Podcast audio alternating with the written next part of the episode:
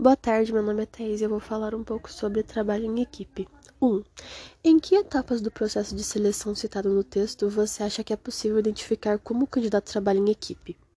Ao meu ver, é possível identificar em testes psicológicos, de personalidade e nas dinâmicas de grupo. 2. Quais seriam as respostas que refletiriam para a empresa que o candidato já tem a capacidade de trabalho em equipe desenvolvida ou que está apto a desenvolvê-la? Em testes psicológicos, como eles podem prever, prever como uma pessoa se comportará em algumas situações, você pode simular um acontecimento com ela como se ela estivesse fazendo algum trabalho e esse trabalho não desse certo, por exemplo. Se a atitude dela seria desistir do trabalho, surtar ou tentar refazê-lo, isso reflete como ela agiria em um grupo.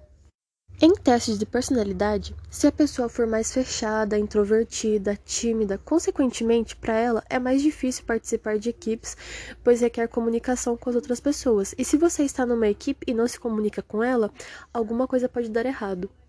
E as dinâmicas em grupo já são a própria resposta. Se a pessoa não consegue lidar com um grupo para fazer um teste, quem dirá na área de trabalho?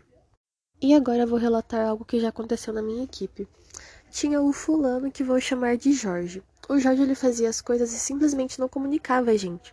E a nossa equipe é de comunicação interna, e a comunicação é a base dali, né?